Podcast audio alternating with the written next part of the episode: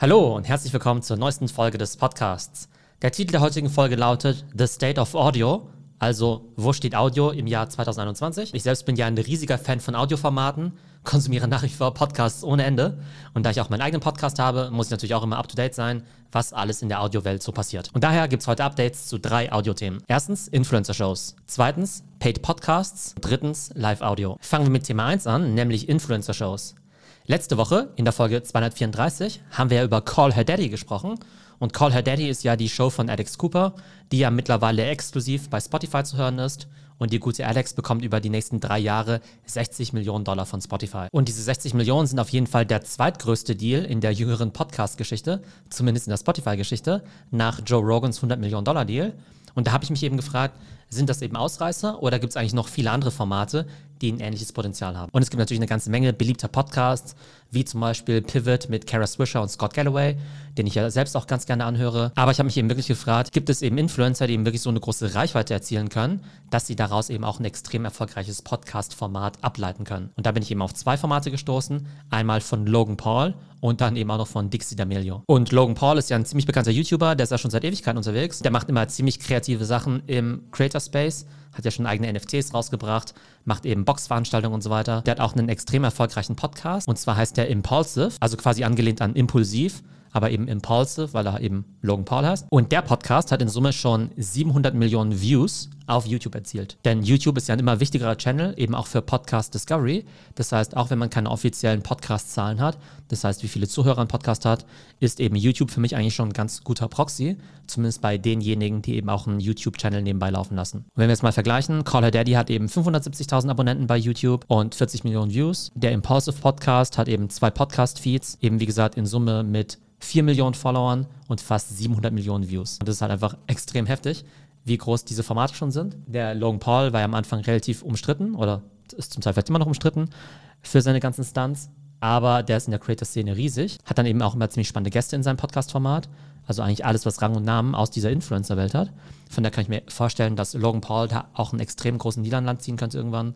Also würde mich nicht wundern, wenn irgendwann die Impulsive Show vielleicht irgendwann auch exklusiv auf Spotify wandert und vielleicht sogar noch für einen höheren Betrag als 60 Millionen Dollar. Und dann haben wir eben auch noch Dixie D'Amelio. Wir haben ja schon öfter über die D'Amelio-Schwestern gesprochen, Charlie und Dixie D'Amelio. Charlie ja der weltweit größte TikTok-Account mit weit über 100 Millionen Followern und ihre Schwester Dixie, die ist auf jeden Fall auch ein Top 10 TikTok-Account weltweit. Und Dixie D'Amelio hat jetzt eben auch einen YouTube-Channel mit 7,4 Millionen Followern. Dort macht sie eigentlich primär Musik, aber seit ein paar Wochen und Monaten eben auch ein Late-Night-Talkshow-Format was auch ziemlich erfolgreich anläuft, wo auch jede Folge eben schon 500.000 bis eine Million Views bekommt. Und da kann ich mir eben vorstellen, dass das Talk-Format von Dixie D'Amelio auch extrem erfolgreich sein wird. Also Call Her Daddy von Alex Cooper für 60 Millionen an Spotify ist vielleicht nur ein Vorgeschmack auf das, was als nächstes kommt. Also falls Logan Paul in den nächsten zwei Jahren einen riesigen Monster-Deal mit Spotify unterschreiben wird, über 50 Millionen, dann habt ihr es hier zuerst gehört. Logan Paul, der neue Podcast-Superstar. Kommen wir zum zweiten Thema, bezahlte Podcasts. Ich habe ja schon öfter darüber gesprochen, dass ich selbst viele bezahlte Podcasts abonniere. Wie funktioniert das? In der Regel ist ein Podcast ja diese RSS-Feeds, die man abonnieren kann. Die sind ja eigentlich auch zu 99% kostenlos. Aber gerade in den letzten Jahren haben wir eben Formate gesehen, wo einfach die Creator gesagt haben, hey, wir haben entweder eine Audience, die bereit ist, dafür Geld zu zahlen, oder sie haben gesagt, Mensch, diese Werbefinanzierung, die ist zu schwierig, unser Podcast dann vielleicht doch zu nischig ist, um große Werbekunden anzuziehen. Deshalb werden wir eben direkt von der Community unterstützt. Und da gab es eben in der Vergangenheit verschiedene Lösungen, um das zu machen. Ehrlich gesagt immer so ein bisschen Umwege. Das heißt, man konnte eben über Patreon gehen, dass die Fans eben die Creator über Patreon unterstützen und dann eben diesen exklusiven Podcast-Feed bekommen. Oder es gibt eben auch Companies wie Supporting Cast, wo ich eben auch ein paar Podcasts beziehe. Und die bezahlten Podcasts, die ich im Augenblick abonniere, sind zum Beispiel Tech-Podcasts wie Stratechery, Dithering oder vor allem auch NBA-Podcasts wie der GOAT NBA Talk oder eben auch Dunked on Basketball. Und für diese Podcasts zahle ich eben zwischen 5 und 10 Dollar im Monat. Das heißt, ich habe jeden Monat Podcast-Ausgaben zwischen 20 und 40 Dollar was auf der einen Seite viel ist, wenn man sich überlegt, dass man ja für 10 Dollar komplett Spotify bekommt. Auf der anderen Seite, auf der anderen Seite finde ich eben die Formate richtig cool und möchte natürlich auch die Creator unterstützen. Und dass es diesen Trend hin zu bezahlten Podcasts gibt, das haben jetzt auch Apple und Spotify erkannt und bieten das Ganze eben auch als Feature an. Und auf der einen Seite wollen sie es natürlich Creatoren einfacher machen, auf ihrer Plattform zu publishen und auf der anderen Seite wollen sie natürlich auch Geld verdienen und ein Stück von diesem ganzen Paid-Podcast-Kuchen abhaben. Was bedeutet das jetzt konkret? In Zukunft könnt ihr als Podcast-Host oder Podcast-Creator direkt über Apple Podcast eben auch eine Bezahlfunktion anbieten. Ihr könnt euch den Preis selber aussuchen. Ihr könnt zum Beispiel sagen, der Podcast kostet ab jetzt 5 Dollar im Monat, 10 Dollar im Monat oder sogar 50 Dollar im Monat. Apple macht den Prozess super einfach. Das heißt, der Endkunde, der Zuhörer, der kann eben mit wenigen Klicks dann das bezahlte Abo abschließen. Und da die User ja immer schon ihre Kreditkartendaten bei Apple hinterlegt haben, ist eben auch mit der Abrechnung ziemlich easy. Dafür nimmt Apple natürlich auch einiges an Kohle. Das heißt, sie wollen 30 Prozent an allen Einnahmen, ich glaube fürs erste Jahr, und danach sind es dann eben 15 Prozent. So ähnlich wie sie es eben auch mit Abos im App Store machen. Und wenn man jetzt eben Podcast Creator ist, dann hat diese Apple-Option eben zwei entscheidende Nachteile. Auf der einen Seite eben die hohen Gebühren, auf der anderen Seite aber eben auch, dass man gar keinen Zugriff zu den Daten der User hat. Das heißt, man weiß gar nicht, wer jetzt der Abonnent ist, man kann denen jetzt keine E-Mails schicken. Und eigentlich ist ja die Idee bei der Creator Economy, dass man sich eine eigene Community aufbaut, dann eben auch direkt mit seinen Fans und seiner Audience eben auch kommunizieren kann. Und das alles fällt eben bei Apple Podcasts total weg. Von daher aus dem Gesichtspunkt eben eher eine schlechte Option. Und auf der anderen Seite ist eben auch eine sehr gute Option, weil wahrscheinlich die Conversion Rate auf Apple Podcasts extrem hoch ist, weil die Leute eben Apple vertrauen und weil natürlich die Abrechnung über die Kreditkartendaten, die bei Apple natürlich vorliegen und wahrscheinlich auch immer aktualisiert werden, eben extrem easy ist. Spotify steigt jetzt aber auch in den Bereich Paid Podcasts ein und wir haben ja schon oft über den Podcast-Push von Spotify gesprochen. In diesem Fall muss ich sagen, dass Spotify hier eine sehr creator-freundliche Lösung anbietet. Zwar verzichten die die ersten ein, zwei Jahre komplett auf irgendwelche Gebühren, das heißt, die wollen eben keinen Prozentsatz von den Creatoren abhaben und ganz wichtig, Spotify bietet eben Creatern auch die Option, Zugriff auf die Daten der User zu haben. Das heißt, man kann zum Beispiel seine Fans über Twitter, LinkedIn und sonst wie akquirieren. Die gehören einem in Anführungszeichen. Man hat eben deren E-Mail-Adressen, kann die eben anschreiben, aber kann es eben mit Spotify so integrieren, dass eben die bezahlte Podcast-Funktion über Spotify abgewickelt wird. Und spannend ist natürlich, dass Spotify das alles anbieten möchte, ohne eben einen Prozentsatz von den Creators zu verlangen. Denn Spotifys Strategie ist ja eine ganz andere. Die wollen eben vor allem ihr eigenes Podcast-Ökosystem stärken und wollen natürlich dafür sorgen, dass die besten Creator ihre Inhalte auch auf der Plattform anbieten. Und deshalb machen sie es eben so creator-freundlich wie möglich. In diesem Fall eben ohne Gebühren. Und aus meiner Sicht eine echt gute Strategie. Als Creator stellt sich natürlich jetzt die Frage, soll ich über Apple Podcasts oder eben über Spotify meinen Paid Podcast veröffentlichen? Ich glaube, beide Optionen sind ganz spannend. Tendenziell würde ich aber wahrscheinlich zu einer Option greifen, wo mir die User gehören, wo ich eben Zugriff zu denen habe. Das heißt, über Apple Podcasts exklusiv meinen Paid-Content zu veröffentlichen, wäre wahrscheinlich keine gute Option. Ich könnte mir vorstellen, eben über Spotify zu gehen oder tatsächlich auch über die alten Services, wie eben Supporting Cast oder sogar Patreon, weil man da eben wirklich die Möglichkeit hat, einfach diese privaten RSS-Feeds eben auch zu generieren, die dann eben in allen Podcast-Playern abgespielt werden können also Spotify, Apple Podcasts, Overcast und so weiter und so fort. Ich glaube, das ist eben das Allerwichtigste, wenn man eine Community bilden möchte, dass man natürlich auch mit denen kommunizieren kann. Von daher spannend zu sehen, wer da das Rennen machen wird. Natürlich hat Apple, natürlich haben Apple und Spotify einen riesigen Marktanteil bei Podcast-Playern. Aber ich glaube, gerade die Creator, die eben auch Paid Podcasts anbieten, sind in der Regel ja clever genug, um eben auch diese ganzen anderen Tools zu nutzen und müssen dann eben nicht über so ein Tool wie Apple Podcasts gehen, was wie gesagt nicht besonders creatorfreundlich ist. Und dann kommen wir zu unserem dritten Thema, Live Audio, also das ganze Thema Clubhouse und Co. Also bei Clubhouse sieht es nach wie vor ziemlich düster aus, aus meiner Sicht zumindest. Ich selbst habe die App wirklich seit Monaten nicht mehr angerührt. Ich kenne auch niemanden aus meiner Twitter- oder LinkedIn-Bubble, der nach wie vor Clubhouse benutzt. Man weiß, dass die Downloadzahlen jetzt deutlich angestiegen sind, weil sie eben die Android-Version veröffentlicht haben. Und gerade in Indien gab es dadurch eben ziemlich viele zusätzliche User, weil natürlich Indien sehr stark Android dominiert ist. Im Westen aber, in den USA und in Europa, hat sich bei Clubhouse eben nicht viel getan. Was die jetzt eben machen wollen, ist besseres Programming einführen.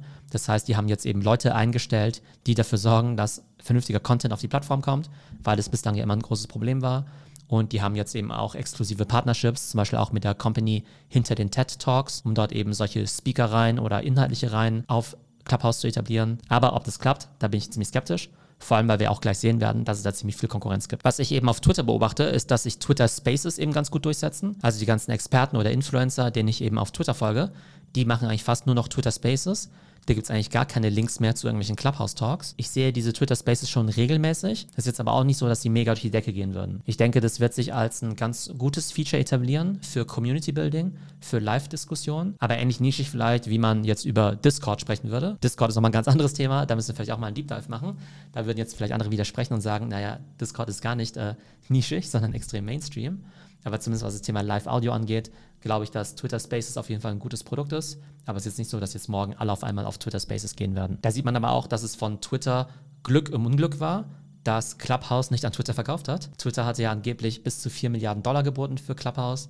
Und man sieht eben, dass es eben am Ende vielleicht doch nur ein Feature ist, was man eben relativ einfach integrieren kann. Dass Twitter natürlich den riesen Vorteil hat, dass sie viel mehr User haben als Clubhouse. Und ein weiterer spannender Player in diesem Live-Audio-Space ist eben Spotify Green Room. Das Ding hieß ja früher Locker Room, haben sie dann eben aufgekauft. Das Spannende an Spotify Green Room ist, dass eben die Talks dort meistens gekoppelt sind an Live-Events. Denn Spotify Green Room konzentriert sich eben eher auf Sport und auf Kunst, also auf Konzerte und sowas. Und ich beobachte immer, dass die Leute, denen ich eh schon auf Twitter folge, die dann eben auch Podcasts machen zu NBA, zu Fußball und so weiter, dass sie dann immer schon am Ende des Spiels schreiben, hey, das Spiel ist gleich vorbei, gleich geht die Diskussion weiter auf Spotify Green Room. Und ich finde, das ist für mich ein relativ logisches Verhalten, weil mir geht es ja genauso. Ich schaue so ein NBA-Spiel an und denke danach, hey cool, ich möchte irgendwie direkt die Live-Berichterstattung haben. Ich möchte direkt eine Diskussion hören von Experten, von Fans und so weiter und so fort und möchte vielleicht nicht darauf warten, bis der richtige Podcast dann vielleicht eben drei Stunden später oder am Tag später veröffentlicht wird. Das ist insofern ziemlich genial,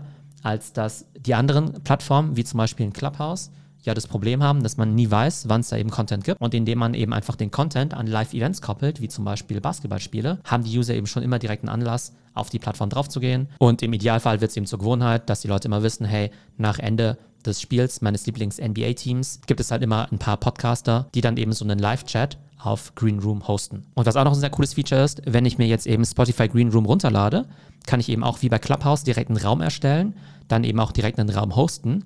Aber es gibt schon direkt eine Aufnahmefunktion. Das heißt, ich kann direkt auf meinem iPhone das Ganze aufnehmen, beziehungsweise, und das funktioniert eben so, dass man auf dem iPhone einfach einstellen kann, bitte aufnehmen, und dann bekommt man im Nachgang eben einen Download-Link geschickt, eben zu der Audiodatei. Und so kann man das Ganze eben für einen Podcast gleich wieder weiterverwerten. Und das war ja bislang auch eine der großen Kritiken an Clubhouse, dass man dann eben den Talk macht, der Content vielleicht auch genial ist, aber man den eben nicht weiterverwerten kann, beziehungsweise man dann eben auf andere technische Lösungen greifen muss, um das Ganze aufzunehmen. Ich denke, Clubhouse wird dieses Feature auch irgendwann einführen, aber Spotify Green Room war da auf jeden Fall viel früher dran. Und deshalb kenne ich eben auch einige NBA-Podcasts, die einfach sagen, wir nehmen unseren Podcast live auf auf Spotify Green Room, haben dort eben auch die Diskussion mit den Zuhörern nehmen aber gleichzeitig die Datei auf, editieren das Ganze und veröffentlichen das Ganze später eben als Podcast. Meiner Sicht wird sich Spotify Green Room auf jeden Fall für die Bereiche Sport und Kunst als Marktführer in dieser Live-Audio-Nische etablieren. Also zusammengefasst, im Audio-Space tut sich eine ganze Menge. Erstens, Influencer-Shows wie Call Her Daddy werden immer wertvoller, gehen für zig Millionen an Spotify und ich glaube, als nächstes könnte eben Impulsive von Logan Paul dran sein. Das zweite Thema, Paid Podcasts, wird jetzt eben auch immer relevanter. Da kämpfen jetzt eben unter anderem Apple und Spotify um die Creator, wobei Spotify deutlich creatorfreundlichere Konditionen anbietet. Und das dritte Thema, Live Audio. Clubhouse ist da echt so am struggeln. Twitter Spaces wahrscheinlich sehr spannend für Experten. Und Spotify Green Room hat eben eine extrem gute Implementierung gemacht für das ganze Thema Sport und Kultur. Ihr seht also, Audio ist nach wie vor ein Riesenthema, wird tendenziell eher größer. Deshalb glaube ich, dass auf jeden Fall jeder Creator einen eigenen Podcast braucht. Und ich glaube, dass auch jede Company einen Podcast braucht und eine sinnvolle Audiostrategie. Und wenn eure Company wissen möchte, wie man am besten Audio und Podcast in die eigene Marketing- und Content-Strategie integrieren möchte, dann meldet euch gerne. Ihr könnt mich gerne direkt per Mail anschreiben oder über LinkedIn. Ich hoffe, es geht euch gut und bis zum nächsten Mal.